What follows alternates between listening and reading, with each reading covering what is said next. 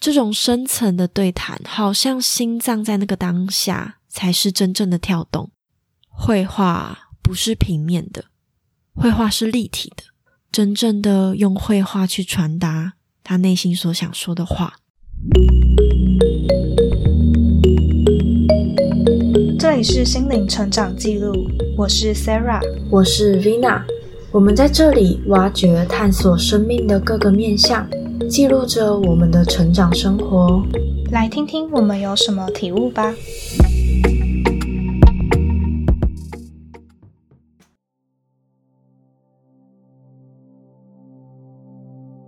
艺术啊，比起对不对，自己的感觉最重要啦。大家好，又到了聊书、看电影的时间，我是 Vina。这个系列呢，主要是运用身心灵的角度来介绍各种书籍、电影、艺术，或是任何我有兴趣的事情。反正只要跟自我成长、身心灵，或者是我有兴趣的主题有关系，都会在这个系列里头来跟大家聊聊、跟分享。好。那我今天要和大家介绍，是我最近看到的神作《蓝色时期》。《蓝色时期》呢是漫画家山口飞翔的作品，剧情是讲高中生八虎忽然间对画画产生了兴趣，而运用一年的时间准备报考日本唯一一间国立艺术学校——东京艺术大学。目前这部作品已经有动画化了。然后我自己动画跟漫画都看了，漫画出到了第二季，动画只出了第一季。那我觉得两者上剧情没有太大的差别，只有在一些比较学术细微，在分享艺术上面的知识的方面，漫画的细节会比较多一点。但剧情上两者真的没有差太多，所以我觉得都可以看。那这部热血追梦的作品啊，对我来说最大的魅力就是它无比的真实，几乎可以将自己对于生活还有艺术的种种都带入角色里头。作者本身就是东京艺术大学毕业的，所以在观看这部作品的时候，就好像在读着作者本人所经历的灵魂挣扎一样。也就是因为太写实了。老实说，因为我也是有读过艺术的背景，所以在观看整部剧情的过程，我曾经好几度因为代入感太重，然后入戏太深，所以就深深的感觉到很大的压力。现在来说说男主角的个性，表面上他是功课好的学生，私底下呢却是成天和朋友通宵看球赛、吃拉面的小混混。但是其实他是一个非常害怕被讨厌的人，所以他会让他自己的人际关系圆滑，去迎合别人想听的话，把别人说的话变得很有趣，让他的整个人缘都非常的好，大家都很喜欢听他说话。那他自己看起来是个小混混，但实际上呢，他抽烟喝酒都是为了迎合他人，他自己并不是真正的喜欢。那像这样的社交模式，其实对于他自己来说非常的不坦率。他一直都活在假面里头，然后一直都觉得心里很空虚。在这样善于社交的假面之下，他却碰到了只有坦率面对、挖掘自己内心深沉的人，才可以了解得到的艺术的感动。终于在第一次的美术画作中。他透过了绘画去感觉到自己从出生以来，真真正正的和别人进行了第一次的交流。不知道大家有没有这样的体验？这种深层的对谈，好像心脏在那个当下才是真正的跳动。我曾经有好一大段时间的孤独感，跟身边的每一个人都无法谈上，仿佛找不到归属感一样的。又仿佛自己好像不属于这个世界，这种感觉看了这部漫画以后，才可以感受到真正活着这种感受，有着无比的共鸣。想问问大家，你感觉得到艺术的魅力吗？其实没有也没有关系，因为很多时候艺术对我来说，也常常会觉得莫名其妙。但我也很常会被各种艺术感动到哭。我曾经看了一个展览，展区的其中一个作品只呈现了正红色，它运用两幅画，一幅是印刷的红色，和另外一幅是用油画去平涂的红色。明明两个都是红色，但是手绘平涂的红色却可以让人有感觉。我可以感觉到两者的不同。其实我并不是一个常看平面绘画的人。我的确很喜欢艺术，但对我来说最无法共鸣的就是平面绘画。逛美术馆的时候，最常忽略的就是平面绘图区，但是就是在那一次，我却能感觉，甚至能看见手绘的油画的红色跟印刷的红色非常明显的不同。油画的红多出了一种强烈的感觉。它可以表达出情绪，甚至在视觉上也让我感受到残影。在画面上可以感觉到那个红里头，甚至还有一些浮游的黑影，但是那些黑影并不存在在那幅画中。可是印刷的却不一样，印刷的红色可以让我感觉平静、安静，甚至到最后是无聊。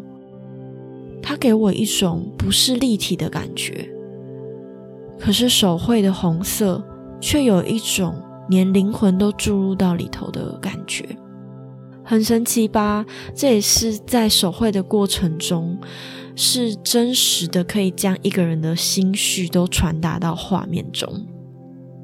也许这就是真正绘画的魅力吧。在这个作品里头，主角也曾经说过一句话。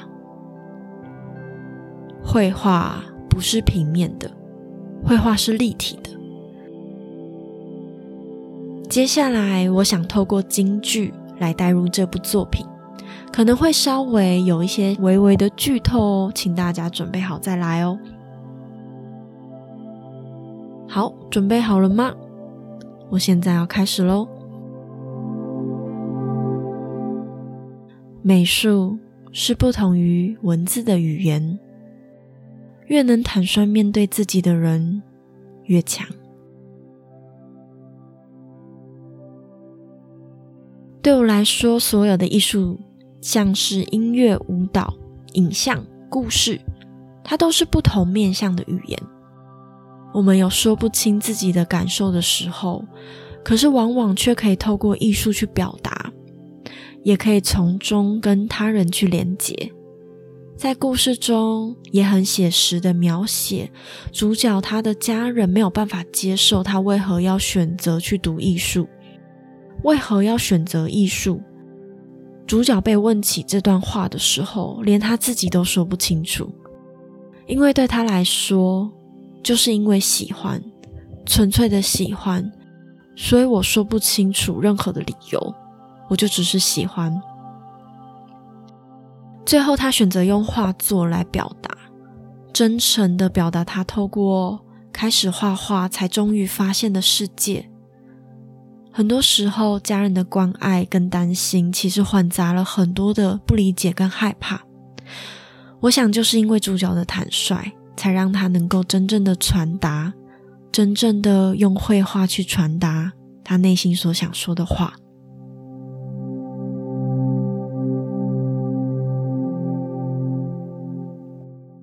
我认为啊，艺术是不能吃的食物。在书中也是有一段这样很棒的比喻：艺术不是每一个人都懂。主角也在一刚开始的时候说过，他不懂毕卡索有什么好的，在他看来，那是他也能画出来的东西。但是，艺术就像是不能吃的食物。价格高的料理不一定会合乎你自己的胃口，可是也是有些人听到了产地跟做法以后，才会觉得这道料理好吃。也有一种人是一刚开始没有兴趣，但是因为在评论网站上引起风潮跟话题，就会忍不住的想要关心一下，进而引起了他对于艺术的兴趣。还有一种啊。就算对世界来说，真的一文不值。但是是因为是自己心中重要的人做出来的，所以对你来说就会是珍贵的宝藏。艺术就像是不能吃的食物，比起对不对，自己的感觉更重要。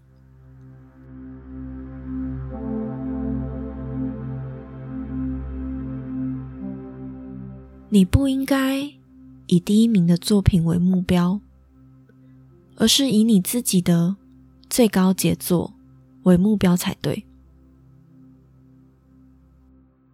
这个作品很吸引我的一点是，主角一直没有让自己离开思考，他不断思考、实验、再思考，然后修改、再实验，滚动式的调整做法，让自己在一年的期间专心的面对目标。他是一位意志力相当坚强的人。在整个追梦的过程中，他完完全全只往内看，专心一致的只看着自己。就算所有人都告诉他不可能，就算被家人还有老师反对跟否认，又或者是看到身边有一个可以称之为天才的人要与他竞争，他都没有离开自己的心，全心全意的看着自己的不足，然后思考与修正。可以说是他最为强大，而且也天才的，就是心智了吧？对我们 一般人来讲，这样强大的心智，基本上是要修炼个好多好多时间，与自己对抗跟平衡，才有办法达到的。那我自己很喜欢看这种各式各样的热血励志的作品，透过看别人追梦的过程，其实也可以更了解自己。而且又很刚好的是，艺术是我想放弃又放弃不了的梦想。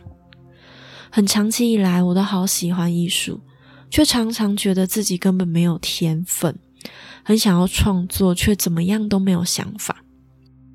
而到了很后来，我才慢慢发现，我对于艺术的喜爱，其实单单是停留在了欣赏者的角度。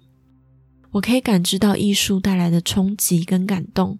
还有让人眼睛一亮的部分，其实这可以说算是我的天赋。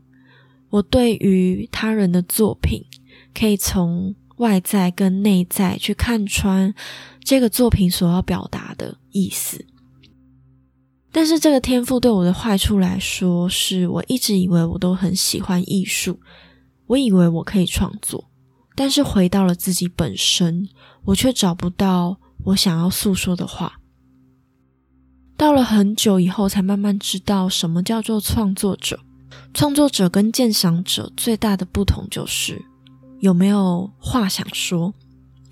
身为鉴赏者、欣赏者的我，或许可以透过鉴赏作品来录录音、写写文章，来讲讲别人的作品。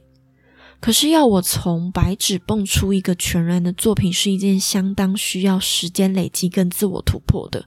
当然，现在的我还没有打算要放弃成为创作者，但这样的心路历程对我来说相当难能可贵，所以也可以透过这边来告诉大家有关喜欢的不同面向。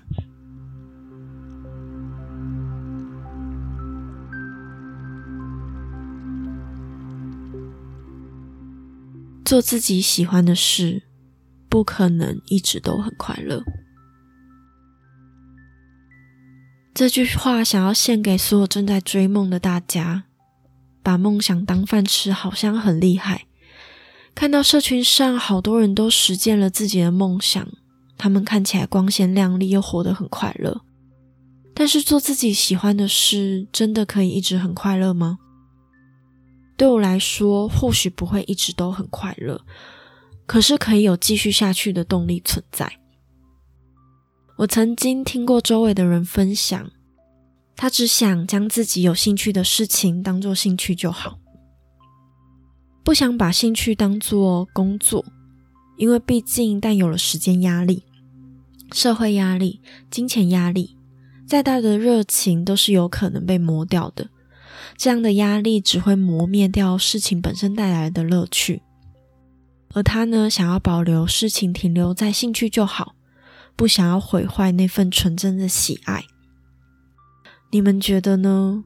你是只要喜欢的事情就会想要把它当做一辈子的工作与职业，还是想要保留那份纯真的爱意，停留在兴趣，守护它就好？可以留言告诉我哦。这次的聊书系列就到这里结束了，谢谢大家。